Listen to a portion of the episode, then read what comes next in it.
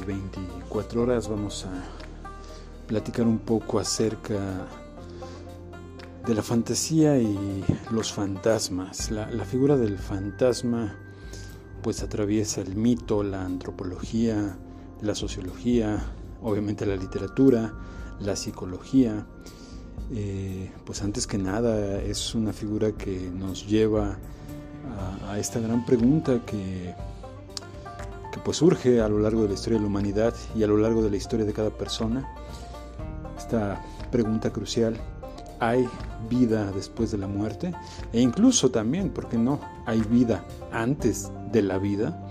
Eh, las imágenes de los fantasmas, eh, pues está un poco lo que hace Lovecraft al hablar de los eh, primordiales, pensar en estas entidades que pudieron haber existido antes que nosotros y que podrían manifestarse de alguna manera, serían una suerte de fantasmas.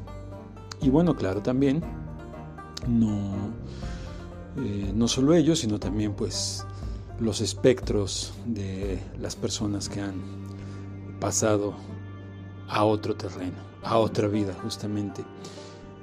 Eh, obviamente para el terror y para la fantasía pues son una temática muy interesante, un, motivo, más que una temática sería eso, un motivo.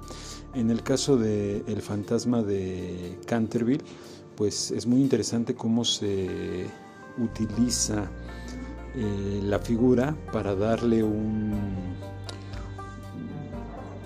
un contraste, ¿no? Cómo se lleva a, una, ironía, a una paradoja eh, el fantasma de, Canterville.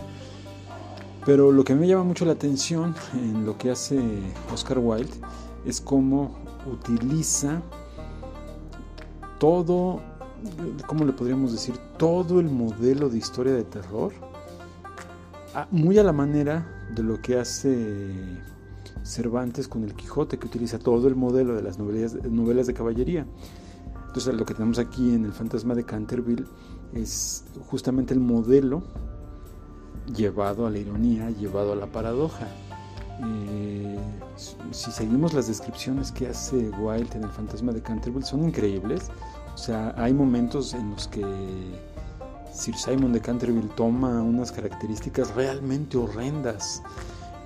Y eso funciona muy bien para el contraste con los Otis, que dicen, ah, sí, este, mire, tome aquí este aceite y, para que ya no rechinen sus, sus cadenas. Eh, es muy interesante porque eso abre el camino para lo que podríamos llamar la, fantasía moderna, que llega incluso pues hasta un personaje como Cobo Ave, por ejemplo.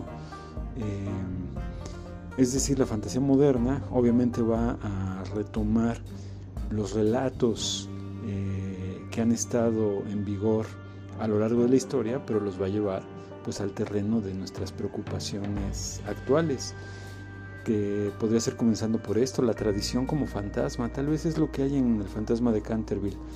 Sir Simon por un lado es un fantasma que está ahí condenado en ese lugar por haber asesinado a su esposa, pero por otro lado es el fantasma de la tradición. Eh, Inglaterra versus eh, USA, modernidad contra antigüedad, pragmatismo contra tradición y, de alguna manera es eso, el fantasma de la tradición. Bueno, de mucho de esto eh, estamos platicando en un curso en la página de Hotmart. Eh, busca dentro de, eh, primero busca Hotmart y después dentro de Hotmart busca de la fantasía a la ciencia ficción y vas a encontrar este curso. te voy a dejar la liga en la descripción de este audio. Y bueno, eso era lo que les quería platicar ahora acerca de las figuras de los fantasmas. Les habla Benjamín García. Pasen muy buenas 24 horas.